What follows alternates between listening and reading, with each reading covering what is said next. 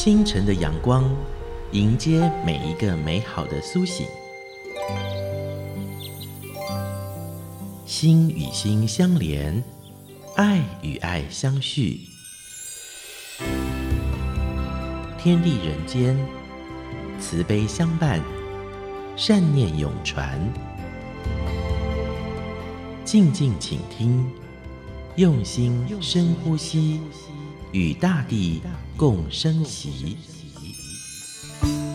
用心深呼吸，与大地共生息。欢迎您收听每周六早上七点在中广流行网所播出的《用心深呼吸》节目。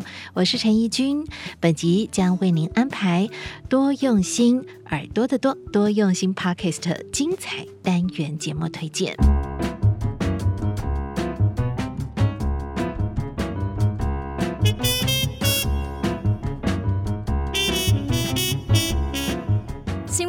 帮您划重点。Hello，大家好，我是多用心计划主持 Nancy，我是人文之夜传播长 Roger。好，今天我们要带大家来关心呢，年关将至哦，所以有很多百大、十大的这种具影响力的名单呢又出炉了。那么 BBC 他们已经连续十年哦，每一年都会选出在全球各地深具启发性还有影响力的一百名的女性。而今年二零二二年的名单揭晓了，包括有慈善家啦，还有这个医护工作者、运动员、科技专家这等等的都在名单中。那么这次证言法师是台湾唯一上榜的，这个其实很难得啦，哈，因为 BBC 是一个啊、呃、英国国家广播公司嘛，但是其实它在内容上跟全球的布局上，就算不是全球媒体第一名，也是第二名、第三名，非常领先哦。那再加上英国人对这一些事情，他们的处事态度是一板一眼的，对，所以他们在做这个搜查。收集这些资料里面其实是非常的详细，然后再来去选。呃，BBC 这个网站的上面也有讲说他们的这些呃候选人哦，票选的方式，还有他们是哪一些专家团队去做出来的。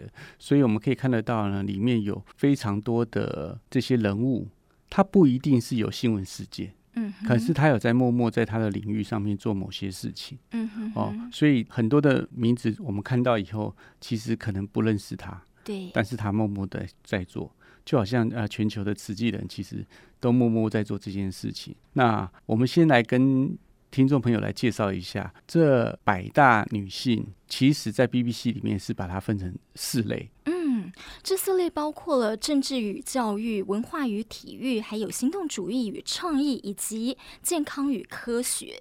那我们就稍微跟大家介绍一下好了，先从这个政治与教育开始。那我们的证严法师，也就是入选在这一类里面。好，BBC 呢是这样写的：证严法师，台湾佛教慈善家。呃，写说呢，证严法师被视为现代台湾佛教发展中最具影响力的人物之一，而他是人道主义机构慈济基金会的创始人，有时被称为亚洲德蕾莎修女。而他在一九六六年创办了慈济基金会，当时呢只有三十名的家庭妇女存钱来去帮助有需要的家庭。这之后，他在全球范围内拥有数百万的追随者，有就是慈济志工哦，那么提供国际救济济。还有医疗援助，也开办了学校，还有医院。而现在他已经八十多岁了，他的追随者、志工们呢，继续还有在各地呢做慈善活动。最近为来自饱受战争蹂躏的乌克兰的难民也提供了财政还有物质上的援助。所以 BBC 其实你看他的介绍，他从一九六六年上任创立这个慈济基金会，啊，从三十个。这个家庭主妇开始讲到最近的这个乌克兰的难民，好，那其实乌克兰的难民目前我们的志工们还在当地在。波兰等在帮助他们，所以其实是一个持续的运动，持续的活动。那当然，上人还有各位慈济的师兄姐家人，其实在全球做的事情非常非常的多。那因为今年呢，主要是呃乌克兰战争的这个影响，所以其实今年的百大人物里面有非常多其实跟乌克兰有关的，所以他可能在最后面才会提的说啊。呃为了饱受乌克兰的难民提供了财政跟物质的援助，是让其他人也去知道说，哎，在欧洲其实还有台湾的爱心的存在。OK，还有一位法学教授呢，那他也在这个名列其中哦。他是这个尼日利亚大学的名誉法学院的院长，还有呢，联合国人口贩运问题的前特别报道员。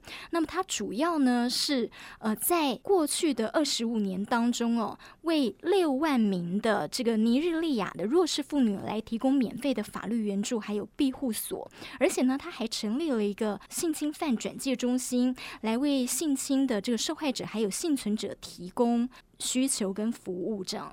所以其实大家看这些名单里面哈，它其实是各种的义举啊，嗯哼，其实都有的。嗯、那像这位法学教授，除了他是在国际人权领域上是权威以后，其实最重要的是他的实践。他在尼日，你看帮助了六万个法律咨询，嗯、还有让这些。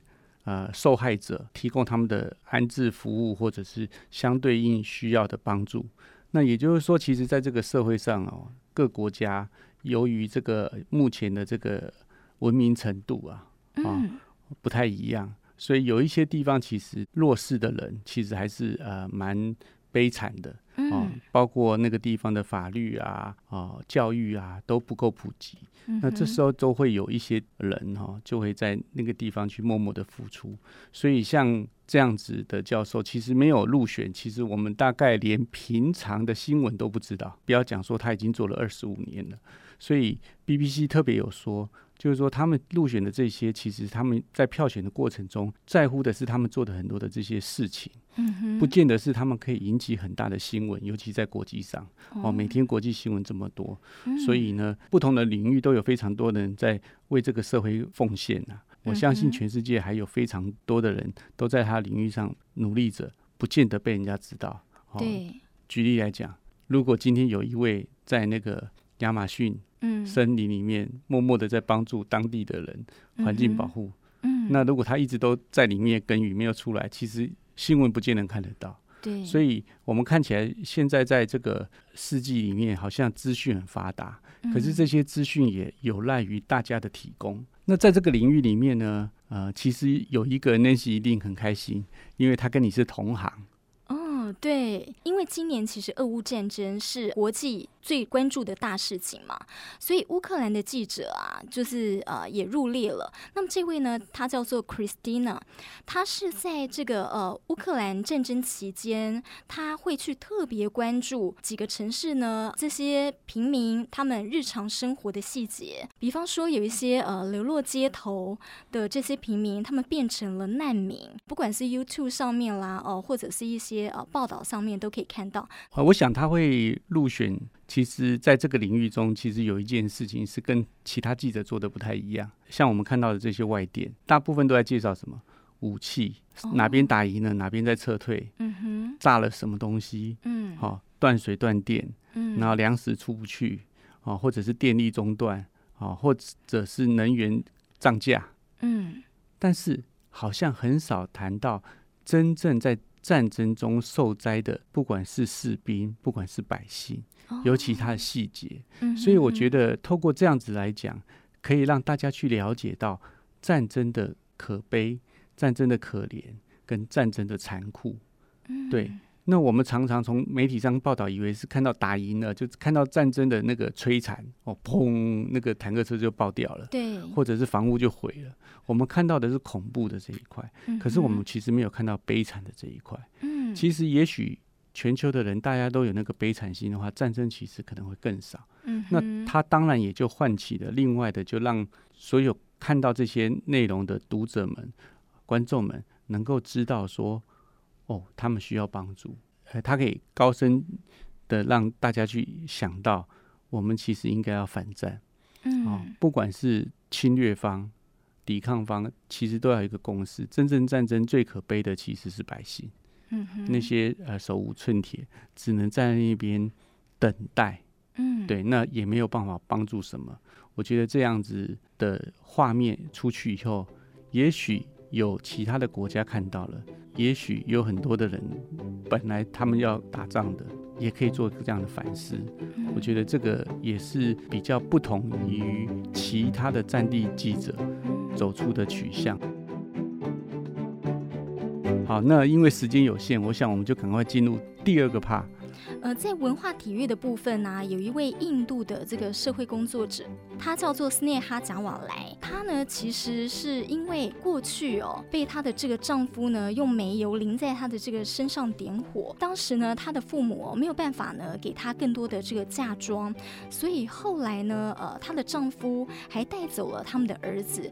那这个呃斯内哈呢，她就决心要重建自己的生活。她做的都是一些别人不会看到她脸。的工作，对，她是呃一名那个塔罗牌占卜师跟编剧嘛。嗯，那在印度那个地方，其实如果大家有看一些新闻的话，他们的这个婚礼啊，嗯，很多很奢华的，嗯哦，所以在那个地方，呃，因为没有办法满足这个嫁妆要求，你看他先生就用油烧了他的脸，对不对？对，所以他后来转过来去帮助他，那变成了一个社会工作者。那透过编剧，透过这些，把他这些历程啊写成故事，让更多人去理解哦，包括他编的这个戏剧哦，还有他的演出啊，他里面有一句他的话说：过去的十年里，这个社会啊，对于这个烧伤幸存者的态度开始变化了。为什么？因为他自己认为他的美丽不亚于世界小姐或环球小姐。因为它就是很美，这其实就是很像上人跟我们讲说，心美看什么就美了。那他是一个很受到蛮悲惨的遭遇。如果是我们想每一个人，嗯啊，如果是真的被烧成这样子的时候，其实很多人都无法面对自己，嗯哼，对。但是他把这样子的勇气透过编剧，让更多人知道这样的事情。我觉得他也是从事另外一种和平的社社会运动。嗯，让更多的人去知道这样子，慢慢慢慢翻转大家对于这个不好的习俗或不好的思想去做变化。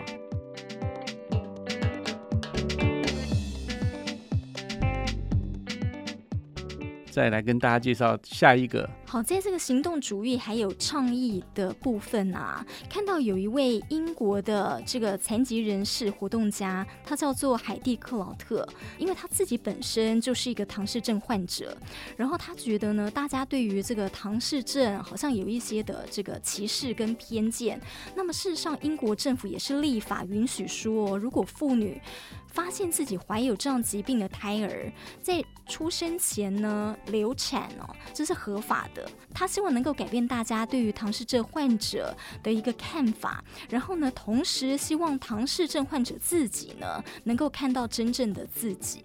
除此之外，呃，这里面其实还有另外一位记者，是这个巴西的爱丽丝帕塔索。嗯那他其实本身的工作是记者，可是他大部分在做的事情是，呃，巴西政府对于这个环境跟农业的政策威胁着当地的这个原住民，哦，所以他开始用原住民的观点来去讲，有的时候我们太过于这些啊、呃、经济发展的时候，其实是会变扼杀环境，扼杀这些原住民的生活环境，希望大家唤起对他的注意，进而保护他。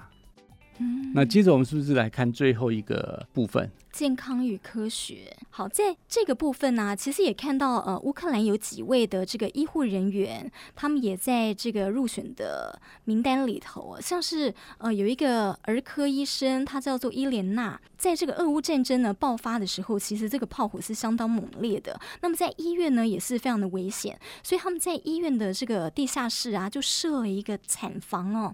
所以他等于是冒着生命危险去守护这些婴儿，还有。有一些没有办法移动的重症患者，然后他说呢，呃，这个他们的家园、道路还有发电站，呃，以及医院跟生命被摧毁了，但是他们的梦想、还有希望以及信仰呢，都比任何时候都充满活力和强大。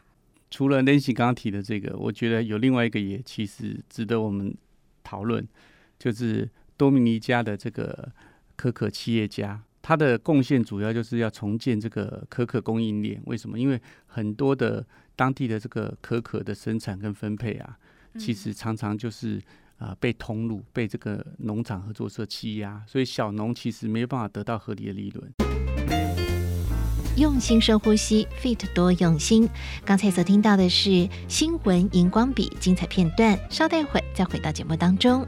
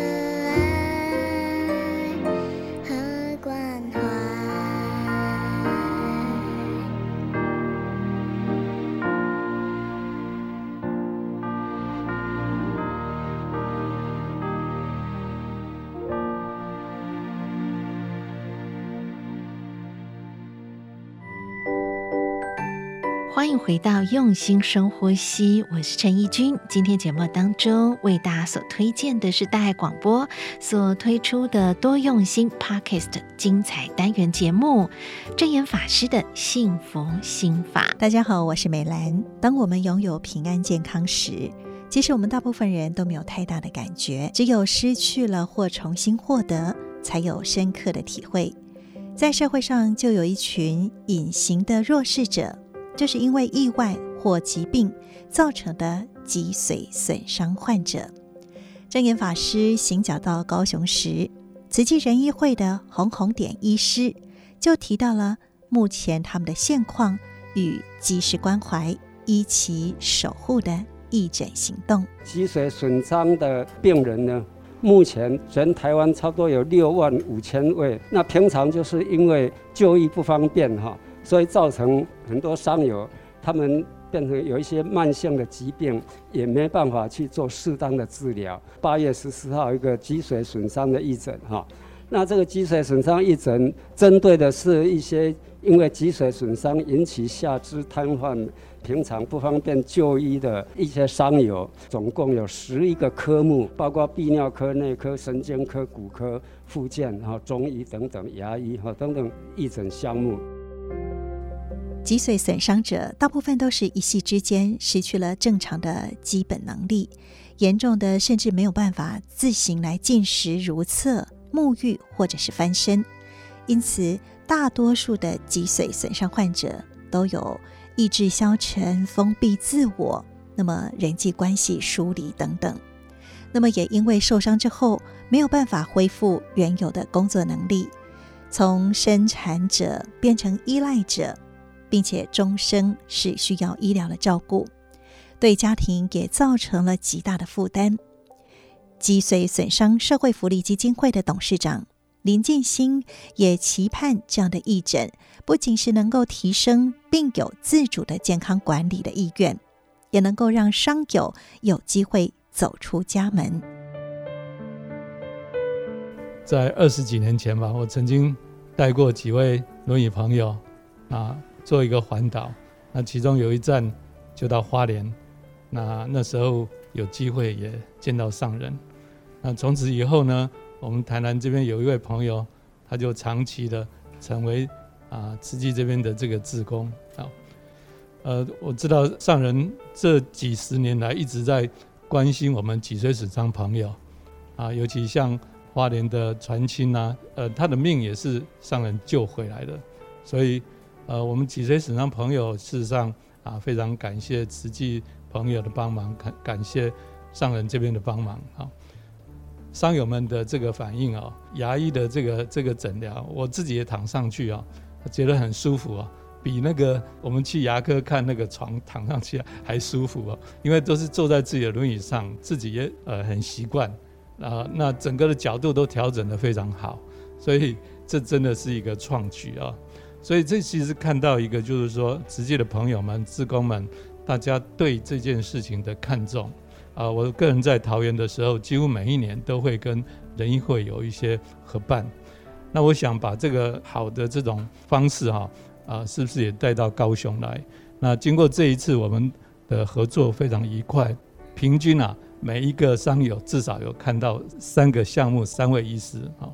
那这个也是我们的目的，因为呃伤友坐着轮椅哈出门哈，有时候真的是很不方便，然后尤其到医院里面又要排很久哈，所以一次能够看到三位真的是很方便。那呃，当然，我们不期望这次的义诊就能够一定把病治好，不是，是至少发觉问题啊，哎，看到什么样的问题，那后续该怎么治疗，至少让我们伤友们知道啊。那所以啊，伤友当然就是很多的这种啊好评了哈。那真的非常感谢慈济这边志工朋友大家的一个帮忙。那当然，我们也期望接下来哈，是不是啊，每一年我们都可以来办，但是我们。现在比较能力未及的，就是我们有一些在高雄比较偏乡的这些商友们哈，我们还是没有能力去啊把他们接出来了。不过这个我有跟啊叶医师、洪医师大家有一讨论，那是不是也许他们有需要的时候，我们配合慈济这边的这个一些人力，可以进去偏乡这边哈，帮他们做一些服务。呃，商友们出来其实有一个。很重要的重点就是，大家会彼此之间的见了面以后，有很多的事情可以去啊沟通交流，甚至经验啊互相的分享啊，这个啊都是很好的一个事情啊。嗯，最后我想跟上人报告，就是说，我们现在在服务商友这一块，伤友从受伤到他终了，其实都是我们服务的对象。那我们现在最大的挑战就是，呃，大家开始年纪变大。啊，之后的这些个啊照顾啊，这个是目前我们啊最大的一个挑战。那当然，期望将来哈，呃，也能够啊多跟呃慈济这边啊能够借力，能够啊把伤友的这个照顾哈做到最好。最后，感谢上人，也感谢所有仁医会的朋友们以及所有的志工朋友们，谢谢大家，谢谢。一次的义诊虽然没有办法让脊髓损伤患者他的病况痊愈。但诚如二十岁时暑假打工被石块砸伤，造成瘫痪的脊髓损伤社会福利基金会的董事长林静心所言，义诊让伤友可以更全面地了解自己的病况，也让他们有机会走出来和其他人互动交流。因此，怎么样去规划义诊的流程，如何让伤友感受到友善与温馨，也就特别考验。人医会的团队，生老病死是自然法则，但是如何在需要的时候有人陪伴关怀呢？证严法师说，就是需要去付出，也需要持续不断的人间菩萨招生。正言法师的幸福心法，欢迎您留言跟我们分享。我是美兰，我们下次再会，拜拜。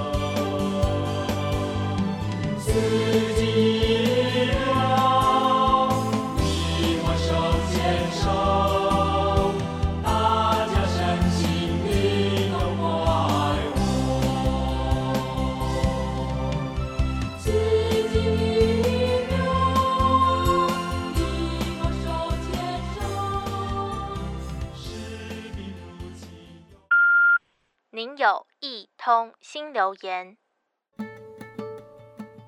因为家里开便当店的关系，小时候大人们总是早早就必须出门开店，准备食材，张罗营业。有一次，社区举办大型运动会，需要准备数百个便当的订单，看着家人在店里忙进忙出，甚至没空喝口水。当时的我轻轻地呢喃一句。你们看起来好忙哦。爷爷转过头说：“当然，不然你要不要来帮忙？”当时我想，如果能出一份力，家人或许可以轻松一点。不用这么累。于是，我骑着脚踏车到了店里，喊了一声：“我也来帮忙。”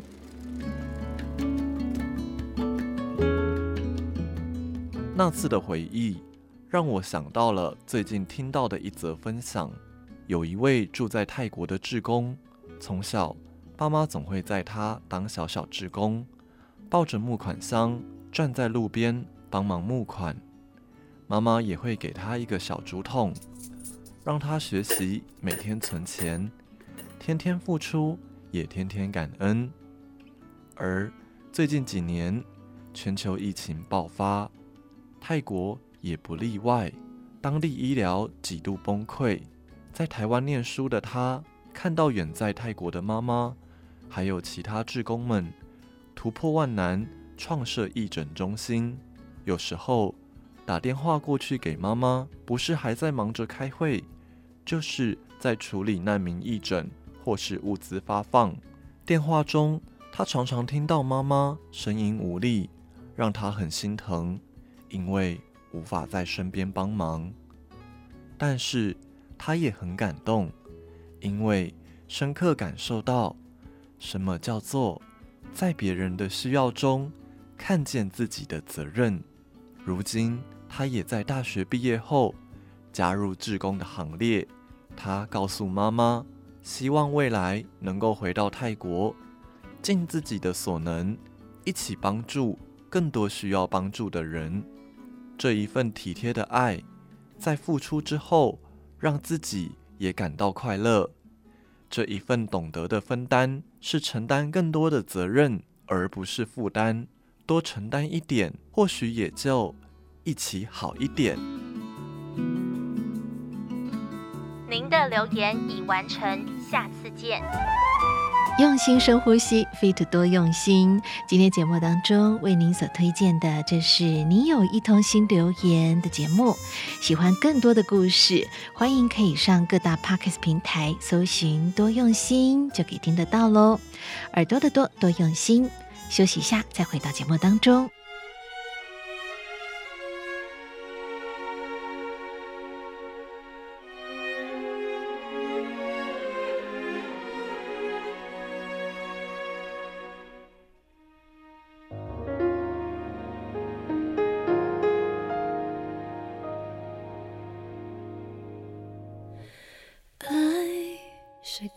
见的语言。爱是摸不到的感觉，爱是。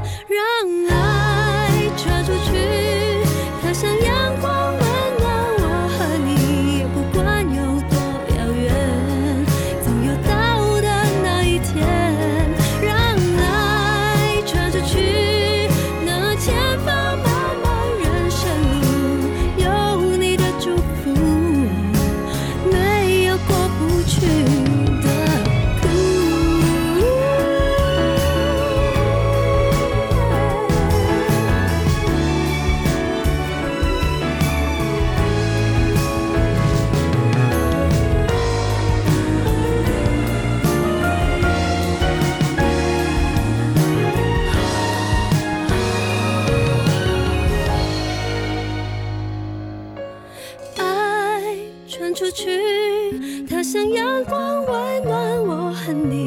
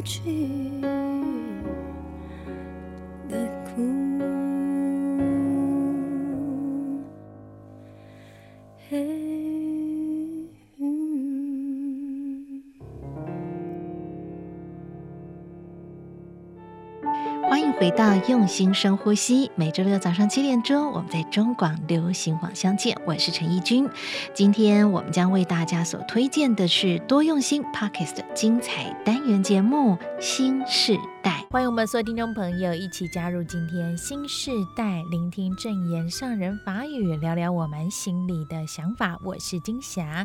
节目中精选随师心得分享与法师随缘开示段落，在岁末年终一起来盘点我们的。生活，生活当中啊，有很多小细节。那如果你愿意去观察的话，蛮有趣的，也有蛮多是值得深入来去探讨的奥秘。举个例子来说，你有仔细观察过蚂蚁移动的方式吗？或是小蚂蚁们，它们是如何搬运食物的？小小的生物却能拥有大力量。他们靠着接力或排着整齐的队伍来前进，把食物搬回蚁窝。这真的很不容易哦。那我们也可以说，蚂蚁相对于其他动物，它体型非常的小，体重很轻，不过却是昆虫界里的大力士。有位澳洲科学家观察，十多只团结一致的蚂蚁能够搬走超过它们自身体重五千倍的食物，这相当于以人的体重来换算哈，十个平均体重七十公斤的成年人搬运三千五百吨的重物，那就是平均每个人他是可以搬运三百五十吨的。所以从相对力气这个角度来看，蚂蚁当之无愧，真是这个生态昆虫界的。大力士。那么在今天哈，从这些网络的资讯哈，从这些科学数据来认识这些神力小蚂蚁。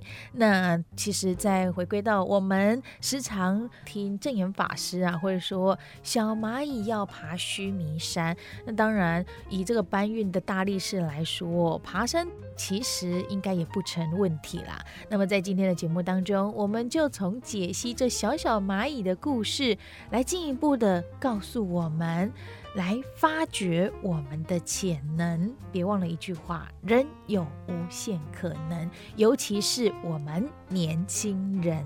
就先来听慈济教育置业王本荣执行长的分享。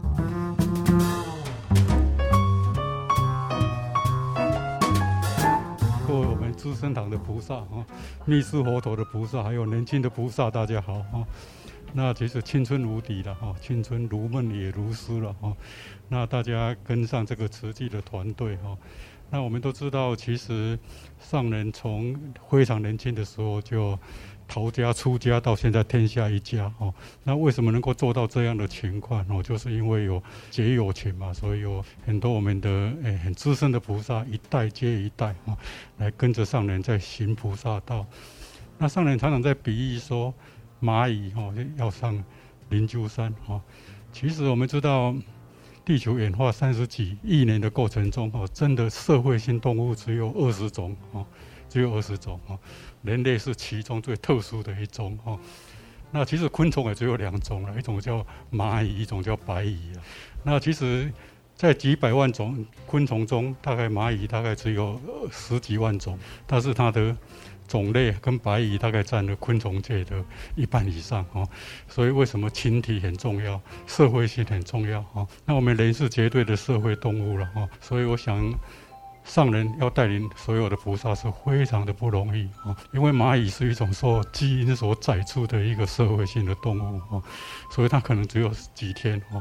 蚂蚁我们都知道以后它是一个泥环嘛啊，它其实它可以生的有一些雄蚁啊，那雄蚁是一个单性生殖哦，它没有父亲啊，但是雌蚁的话就是公蚁啊，所以蚂蚁的世界其实做工的都是女性啊。打仗的都是都是老妇人啊，那雄蚁只只负责所谓的受精啊，所以他们其实只有几天中间受到所有的一个基因的限制的社会性动物，但是人类不是，因为我们人类有非常好的大脑啊，那所以每一个人有不同的一些我们的恩怨情仇，我们的思想行为哦，其实每天都在改变哦，所以上人要带着这一批所有我们的所有的菩萨。要同心协力哈，要核心，而且要以核心施治，其实非常非常的不容易哈。那因为慈济也是一个改变世界的一个力量哈，所以我想上人大概在这五十几年来哈，其实我们净化人心哈，祥和社会哈，所以我们很期待我们的年轻人能够来接棒啊哈。那在群体哈，其实我都觉得说。我们常常讲说，凡夫就是一个见思惑嘛。我们有见惑跟思惑，有不同的烦恼哈。但是在菩萨道中也有所谓的尘沙惑啊，在人跟人中间，其实有很多不同的一些烦恼跟我们的挫折是要克服的哈。所以在菩萨道中，大家一定要有心理准备哈。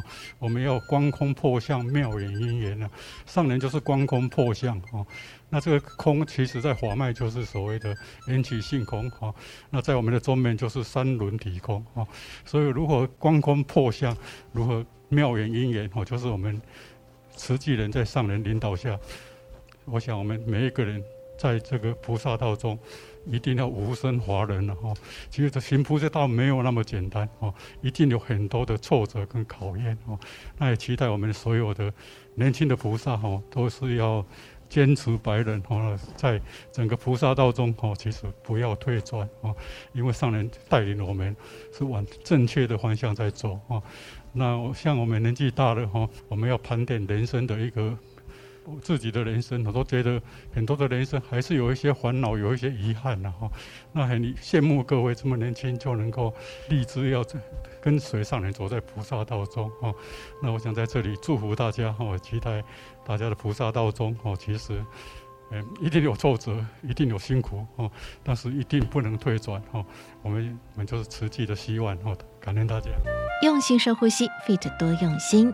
刚才所听到的，这是新世代精彩的片段，更多的内容稍待一会儿广告过后再回到节目当中。爱要及时说出来。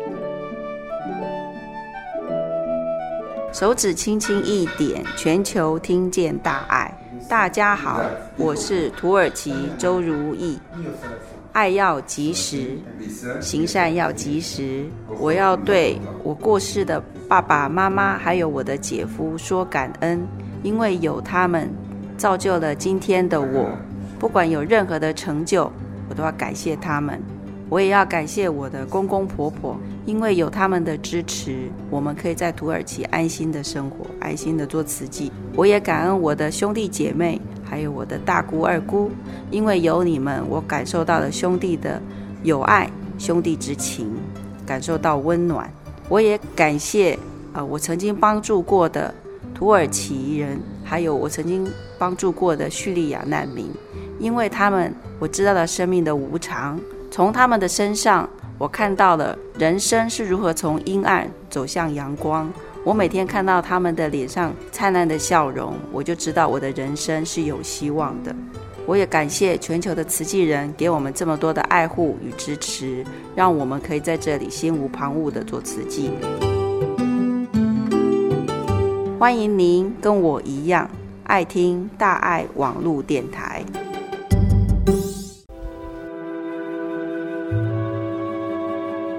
所听到的是慈济教育志业王本荣执行长的分享。分享当天呢，其实来了许多年轻人，那有一些呢是新发易受证的慈济委员，有些呢是慈亲志工，在各行各业中努力来推善。那也一同来聆听证言上人给这些年轻人的勉励。我们平常啊，就说蚂蚁，小蚂蚁。蚂蚁雄兵，蚂蚁虽小，也可以呢，要爬西米山。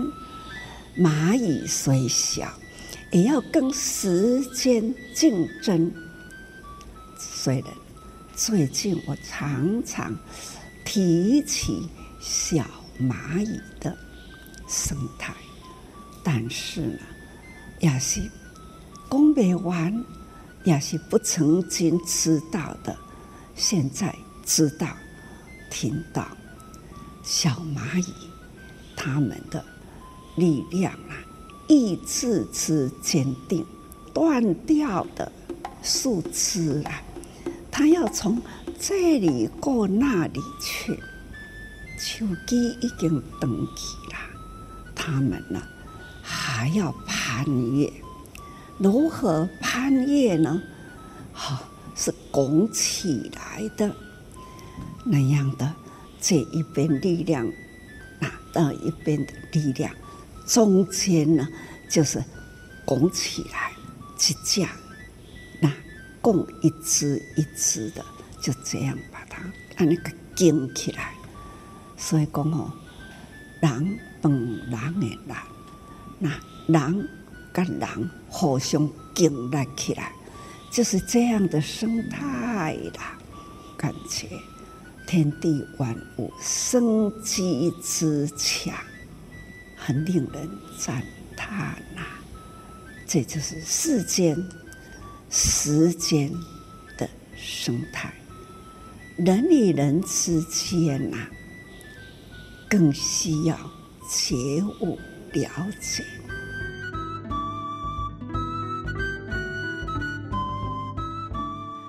实际啦，要延续慧命啦，永恒在人间社会呢，这就是希望。未来的社会是现在你们的，所以呢，现在的年轻人就是开始呢，为未来的社会啦，巩固社会的平安，巩固社会的爱，社会的善。这都是你们现在啦，在我面前的所有慈亲，很有特殊的因缘。有的呢是慈二代、慈三代，有的呢从国外来到台湾，就特殊因缘走入了慈济。不管什么因缘，走进了慈济。就是造福人间，造福社会，其实呢是造福自己，增长智慧。看到了人间，你要很用心去体会，体会了人间的疾苦，体会了人间的善恶，你们都要很用心。去了解，去分析，那没有利益人群的，把它过滤掉，精华的人生呢，采起来自用，还要呢付出，去为你们的下一代的，总是呢，现在就要开始有这样的规划，规划于未来哦，听到。我感觉真有希望啦！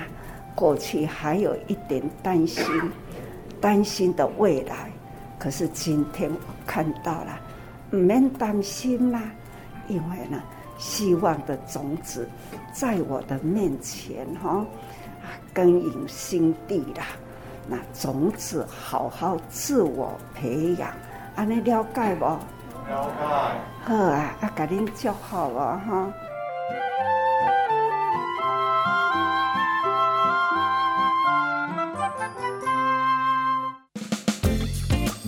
用心深呼吸，Fit 多用心。今天所安排的，这是新时代的内容精彩片段。谢谢您收听今天节目内容，我是陈怡君，我们下次再见，拜拜。